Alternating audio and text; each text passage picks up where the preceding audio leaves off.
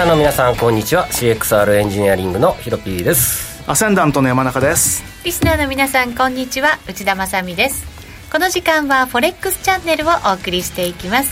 改めましてパーソナリティはヒロピーくんと山中康さんです。よろしくお願いします、はい、よろしくお願いします。さてドル円ですけれどもどんどん下げてきていて、ね、随分下げてきましたよ。今日は112円台ということになっています、はい、もっと下がっちゃったりして。ねどうなんでしょう山中さん昨日 昨日じゃない先週売りのポジション持ってませんでした？売り持ってて FOMC 前に1回結局あの火曜日が安値だったんですよね先週、はい、ああと思ったんだけれども、うん、一度 FOMC 前にはやめようと思って3円80で買い戻して、うん、あんまりまあ50銭ぐらいの利益で。でその後今度あの金曜日に聞いてた人分かるんだけど4円の1号で売り直したんですよ。で4円の1号で売ったんで、はい、今朝3円の1号で買い戻したんですよ、ね、一応1円は取れてるんだけどなんかちょっと損した気分。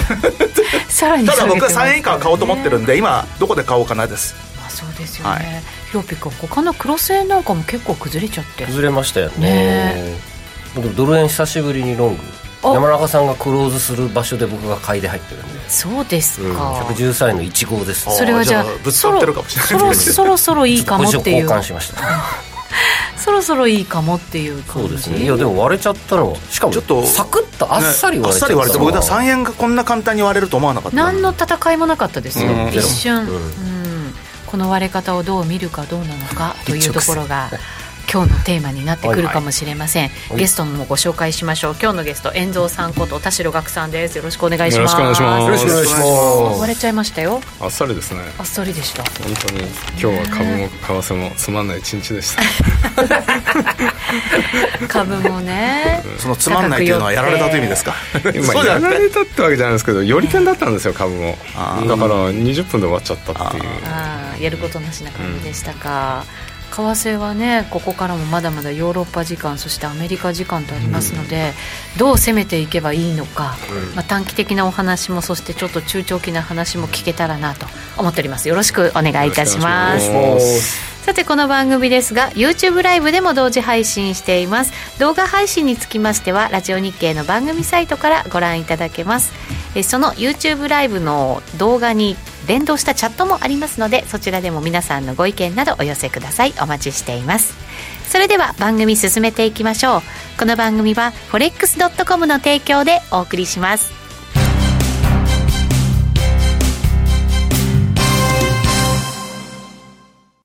ノックアウトオプションが目標へと導く。よりシンプルな新しい通貨取引。forex.com では柔軟な証拠金設定、リスク限定、簡単なトレード設計のノックアウトオプションの取引が可能です。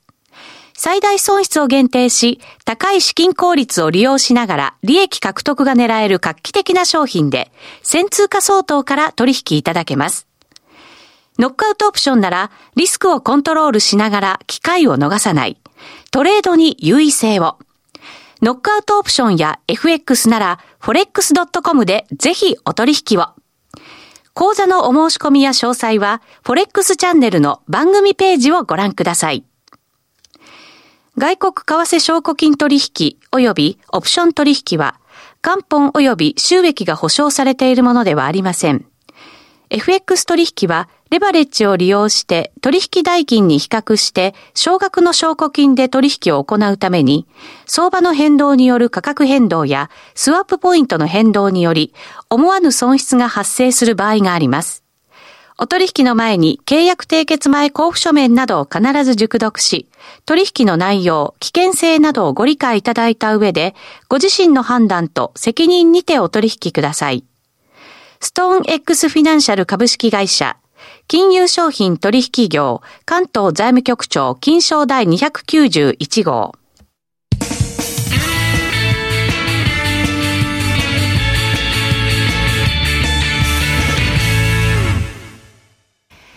さあ、それでは、まずは、 Weekly Forex Strategy のコーナーです。ここでは、最近のトレードとマーケット戦略について伺っていきましょう。まずはじゃあ山中さんのトレードをもとにドル円の動きをちょっと考えていこうかなと思いますので。そうですね、まあ、ドル円は思いのほか下げたなというところなんですけども、えー、僕はあの113円ってこんな簡単に割れるとは思わなかったんで、うん、今朝も最高だなと思って買い戻したんですけどね。確かにそうですよね。ね思いのほか弱いんですよね、えー、チャートも準備してます。あありがとうございます。ちょっと一旦見てみますか、はい、直近の動き。ただ冷やしチャート見るとなんですけども、はい、なんとなくあのリバーサルパターンっていうかちょっと一回高値つけちゃったっぽいパタ形になってますよね。それはどこをどういうふうに見たらそんな形なんですか、あの誰が見てもそんな感じに見えません？これ今まさに高値をつけちゃったそうそうそう高値をつけて、はい、まあちょっとダブルトップというか、トリプルトップというか、まあ、ちょっとあの、うん、反転パターンをつけて、そのネックラインをまさにだから、こう簡単に割るとは思わなかったんですけど、まあ、113円あたりを割ってきたことで、ちょっと怪しい、雲行きが怪しいっていうところだと思いますよね、これね。うん確かにそうですね、ヒロピー君の RCI はどうなんですか、これ、判断は。うん下落ですね。下落。はい、戻り売りのがスタート形状ですね、冷やしベース。そう、まだスタート形状なんだ。うん次ここが明日あさってぐらいから危険ですね。あ。さってで113とかこの113の25ぐらいをバックに戻り売りタイミングが明日明後日に来てるなら一発売れるやつですね。ただそこから失敗パターンもあるんで、まあ、せいぜいもみ合いですね。このこの矢印のこのゾーンでの矢印でせいぜい頑張ってもみ合いかなと。ただこれずるずるいっちゃうと下の線のとこまでいっちゃうかもしれないんだよね112円の手前というとてもキリのいい数字に、あの サポートラインが引けて非常にね行ってもおかしくはないっていう感じなんだよね。ね下だったらじゃあ112円ぐらいまでを一旦は見ておいて、うんはい、もしかしたらもみ合うかもしれないけれども強い戻りは考えられないっていうような今の分析になるんですかね。分かんないですね。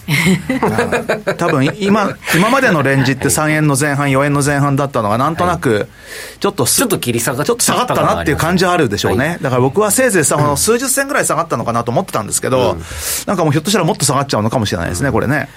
ちなみに38.2%押しフィボナッチですね。冷やしで、はい、押し目が112円の60銭ぐらいにいらっしゃいますとそうか。なので、まあ、この辺じゃないですか、次買いちょっとね、12円50銭、60銭あたり。僕もその辺一回買ってみようかなと思ってんだよね。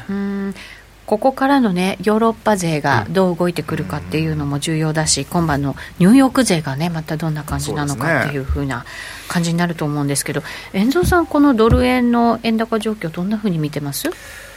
まあ、最近株と為替がそんなにね連動しないんで、株も今日朝まで強かったじゃないですか。だからすごくなんか円すごくドル円弱いなと。でしかも昨日アメリカの長期金利上がってるんですよね。少しですけど、はいなのにドル売られたし一番びっくりしたのは、えー、と113円の70とか113円とかオプション結構でかかったんですよ。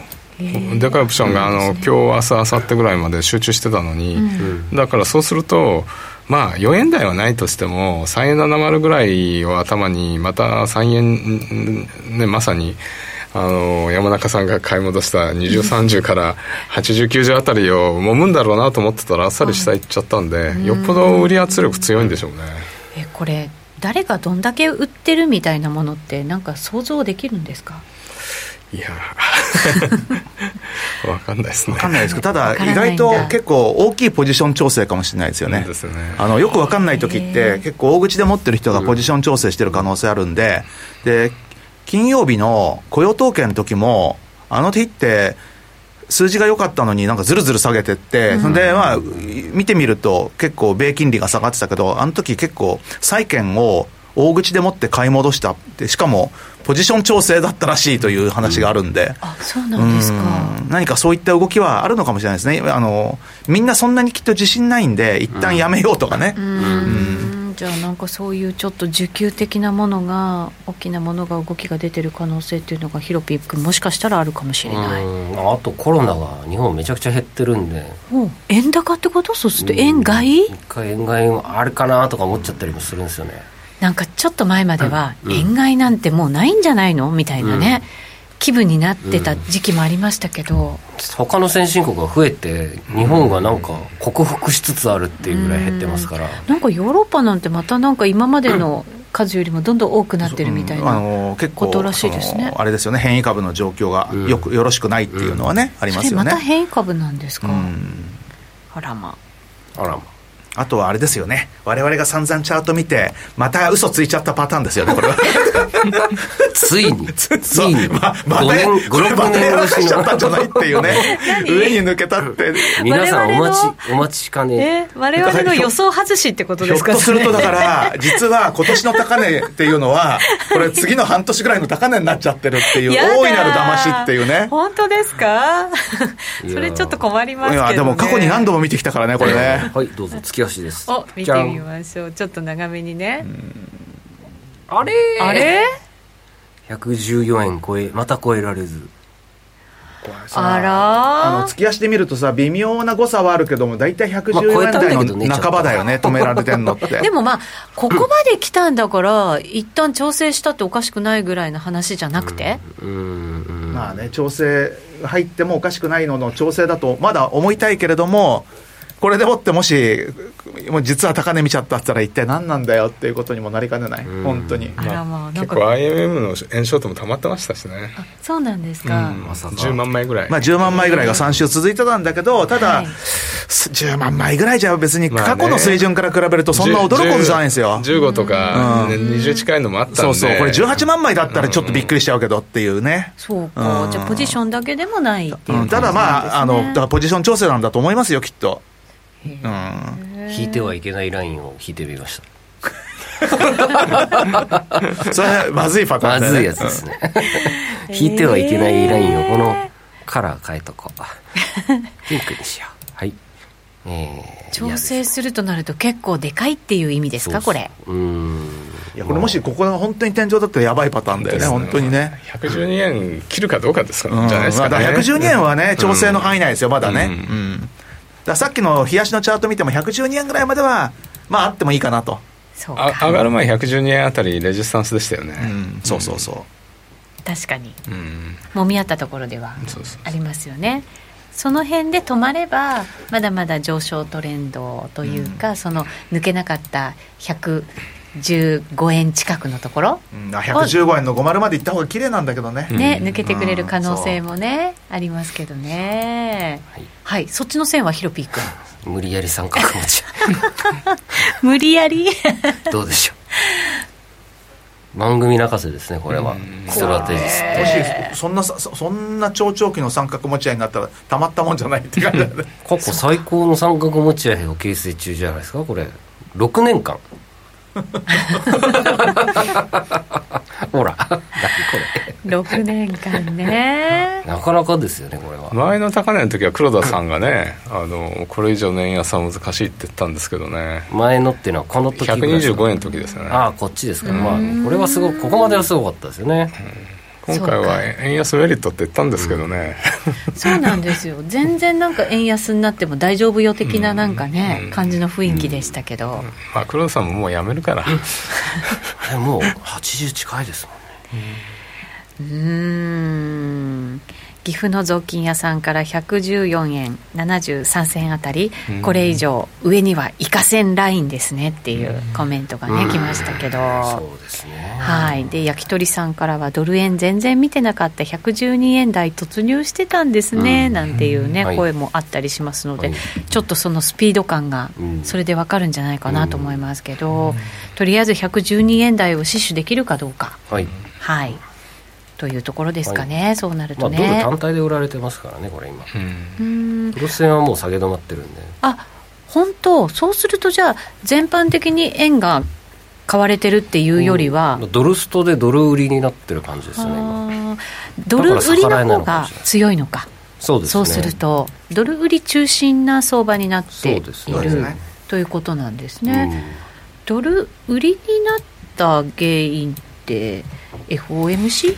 まあ FOMC、まあ、考え方にもよるとは思うんだけども、思った以上にハト派的な発言だったという捉えられ方をして、あとは、昨日もクラリダ副議長が、やっぱりもう利上げはまだまだだみたいなことを、まあ、要は、パウエル議長と全く同じような発言をしてるんで、まあ、意外と FRB っていうのは、まあ、全般的にハト派だなっていうのが FOMC から昨日あたりまでの流れなんだとは思いますけどもね。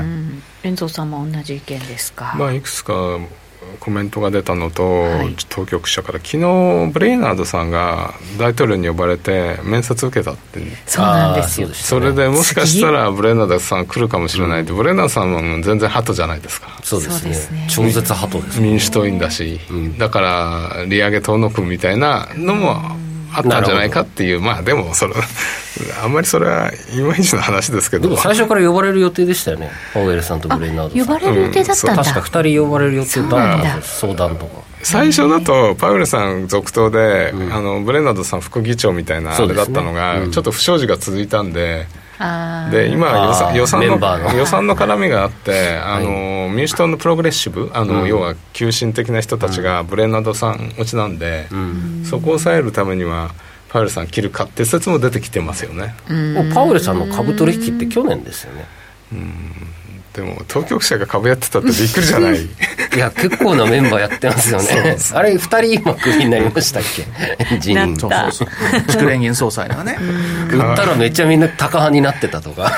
株はやばいですよねやっぱり。債券ずっと持ってるならまだ。いいけど。債券はいいけど株はやっちゃダメでしょっていうかね、人気中は取引しない方がいいですよ、ね、いやそもそもなんでやろうと思っちゃったのかっていうそのあたりのマインドが全く理解できないよね、うん、そうですよね。売っちゃってんですもんね去年任期中に、うん、よくないですね。ね生活が苦しいのか。そんなことないと思う。絶対にない。そんなことないと思うけど。はい。まあなんかそのあたりがちょっと円高ドル安を加速させたのかな、うん、そして全般的なドル安を、うん、うん、なんかこう支えてるのかなっていう感じがねあるのかもしれません、うん、はい、お知らせ挟んで後半もまだまだお話伺っていきます、一旦お知らせです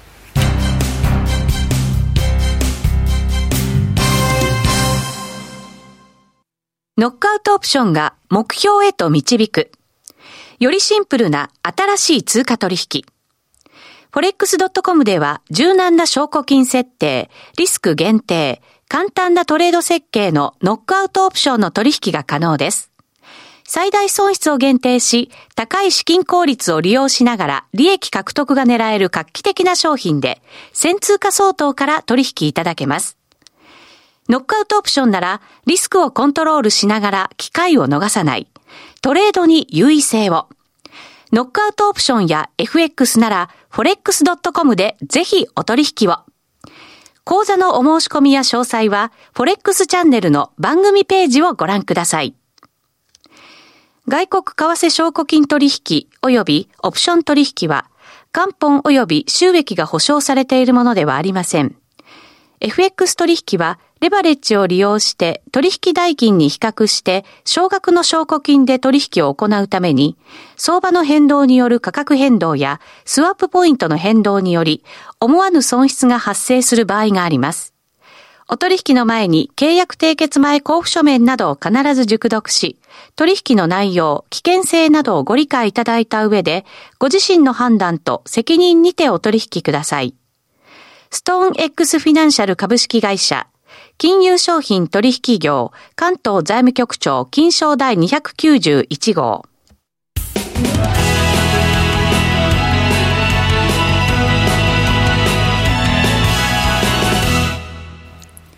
さて、ここからは、フォレックスラウンジのコーナーです。この時間は、FX やノックアウトオプションについてのアイディアやポイントなどを伺っていきたいなというふうに思っております。えー、ここからズバリ、どうしようというのもテーマにしていきたいと思うんですけどどうしましょうね今週に、限っては引き続き今の動きを継続していくと考えるべきなのか。相場終わってもみ合いでいいんじゃないですかね。2円の半ばで買いますよ。2円の半ばで買いますよドル円は、うん、2円の半ば112円のだから60銭ぐらいのところで買います、うん、そうすると一旦じゃあ相場本当にヒロピー君が言ったようにちょっと終わりかなやっちゃったかなっていう感じですかね。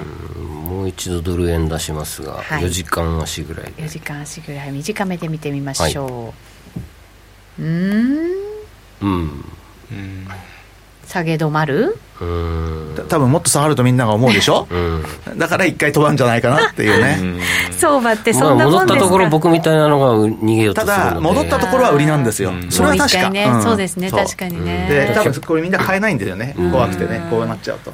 だってこれ113手前で僕みたいに買った人いっぱいいますよ、うん、で、一発で貫貫通してちょっとストップが出て今70ぐらい、うん、75まで押してこれダメだなってその人たちが売るのは多分5060ぐらいじゃないかなと、うん、でそこでおしまいかなみたいな、なるほどね、でもちょっと戻ったらまた売りたい人たちが出てきて。出るでしょうねその感じはねもうね。うん。っていうのもありますからね、はい。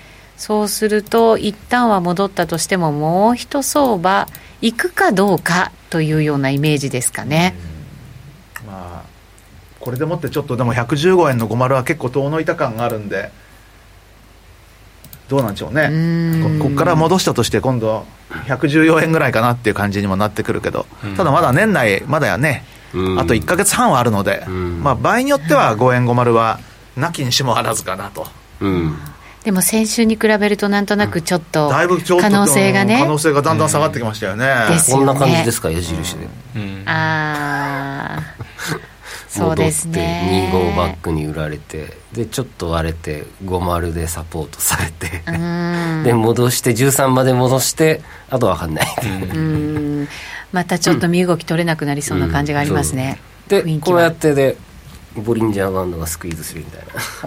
形状に。なるほどなるほど。で動くに動けなくなって、えー、そうですね、えー、今週来週前半まではおとなしいようななるほどまあでもそそうしたら再び今度は長期のトレンドにまた戻りやすいので、うん、再度冷やしレベルで113円からリスタートして115円を下旬12月にアタックしてくれたらなんかそれはそれで綺麗だなと。大きな流れとしてはまだ上方向だというのは変わらず、うん、そうですね、うん、ただ時間の調整を考えると今週来週ぐらいまではいいんじゃねえのかな。うんまあ、ドル円そういうふうに考えておくとあんまり大きな動きが出ないかもしれないので、うん、他の通貨で考えるとなるとヒロピー君がさっき言ったように、はい、クロス円が一旦止まったかもしれない。そうですね、うん、今日、えーと、ポンド出します。はい。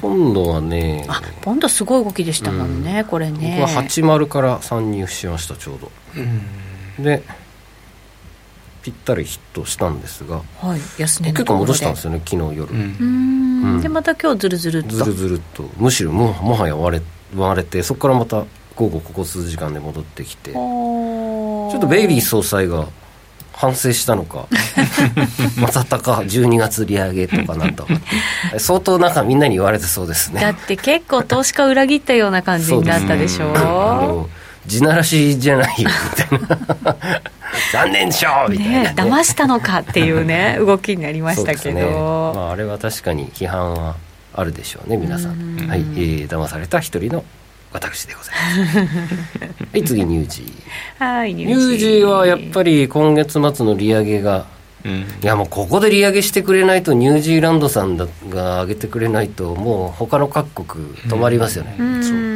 れが止まる、うん、なんか焼き鳥さんがコメントにニュージーランドコロナ増えてきてるみたいですねというふうにありました、ね、確かね都市封鎖緩めてるっていう話もね,、あるんですよ。それで昨日なんか結構上がったっていう一面があったようにも思うんですけど、ニュージーランドコロナ感染、はい、コロナ感染者推移、はい、少しずつねなんかね、うん、ただヨーロッパの方は増えてるという一面もあるので、うん、あ本当だ。めっちゃ増えてる、う。ん、あ増えてるんですか、はい、えー、画面映せますかね。ただググっただけなんですけど。上がってますねグラフ。確かに。ただオーストラリアはピークつけたっぽい動きをしてたんですよ、うん、ちょっと増えてますねかなり。いやニュージーランドはちょっとね、うん、一回ここでピークアウトしてすごく抑え込んだんですけどね。9月なかなかやっぱり抑え込めないので戦略変えてっていうことなのかもしれないですけどね、ってなるとちょっと利上げが怪しいな、でえっ、ー、と間違えた。えっ、ー、とオーストラリア。オーストラリアがえーえー、オーストラリアはでもなんかあのあこれねグラフが更新されてないんです、あ、えーね、でも上がってますけど、ね、いや上がってないです。ちょっと待って上がってないんだ。なのでこれ。ワクチン接種すごい進んで、もう日本超えてね日本と同じぐらい。あれ8割ぐらいいってるっていう話がありましたよ。ほらピークアウトしたんですよ。あ本当だ。なるほど。そうするとまあ。OG ニュージーロング行ってみる？ニュージーこのところね下がってましたからね。下がっちゃった、まあ、僕損切り食らってでも1.0330あたりがサポートしてちょっと今、反発してますよね。今日なんかね反発してた OG ニュージー、はい。で、えー、5ドル1時間足見てみると、はい、さっき割れちゃってたんですね。ですけど、一気に戻してきてネックラインまで先ほど戻したという感じでございます、うんうん、ちょっとこれ残念です。私、うん、ショート持ってたんで。おさすがですね。先週ほらもう売りに切り替えて。素晴らしい。ねはい。トレードでございましたので。変態ですね。はい。なのでねそうなるとクロス円のあたりはちょっと動き見ながらですけれど反発狙いで考えていけるものもあるかもしれない。かポンドドル。ポンドドル。うんドルの弱さ見ながらですかね。ちょっとドルスト全体でドル売りになるのはなかなか簡単に止まらないので。あそうなんだ。そう考えるとポンドドルとかオージードルとか、はい、ドルカナダカナダはテーパリングもやめましたね。終了したの。で、うん、そうですよね。次はもう利上げで、みたいな感じになるんですかね、というようなイメージです、はい、ちょっと通貨ペア選びが難しいですよね、そうですね。遠藤さんどうですか？初期何狙ってます？やっぱりドルインデックスがあの5日の雇用統計発表の時がピークだったんですよね、まあ、そこから結構落ちてきてドルインデックスで見るとこの今93.93ぐらいなんですけど93.80あたりが、はいはい、ここ11月に入ってずっとサポートされてるインデックス出しますよ、うん、あ何でしたっけ？DXY そうそう DXY いつも山中さんに聞いてしまう。ドキシーと覚えておいてください。ドキシーね。なるほどいいですね。そうすると？だからね一旦ねこの93.80のあたりはサポートするんじゃないかなという感じもするんですけど、ね、ただ、はい。93.80戻って94.20あたりが売りになるのかな一旦でも今日はドルの戻りを期待してドル円の戻り売りじゃないですかね。ああなるほどね、うん、もうちょっとだから一旦戻ったとしても。あと今日と明日今年今週あの国債の入札なんですよアメリカ今日10年債、うん、明日30年かな、はい、で昨日もまあでもねちょっとあの金利の上昇とドル売られるって逆の動きになってるんですけど、はい、まあ、ちょっとそこら辺金利の動きを見見ておきたいかなって感じがするそうですね、うん、金利の動きもねちょっとね、うん、なんかあのここのところ下がってきてますからね。もうハト派になったんであれですよね、テーパリング開始したらあの金利下がっちゃったみたいな。そうですよね、うん、10年債もそうでしたけど2年債なんかもちょっとね、ね、調整してたりとかしますので、うん、そのあたりがドル安のやっぱり背景の大きな要因じゃないかなと。1.5割れちゃいましたからね、はい、10年債ね。そうですよね、うん、そうするとじゃあその入札なんかのイベントを見ながら、ちょっと長期化するのか短期で終わるのかというところを見極めていく、やっぱり、うん、さっきドル円が140円台ピークになったようにドルインデックスが94.50かな？80かな、はい、がピークになったかどうかっていうのは見極めですよね。はいわ、うん、かりました。そのあたりまだまだ YouTube ライブでお話伺っていきたいと思います。ラジオの前の皆さんとはまた来週お耳にかかります。今日のゲスト遠蔵さんでした。ありがとうございました。ありがとうございました。この番組は forex.com の提供でお送りしました。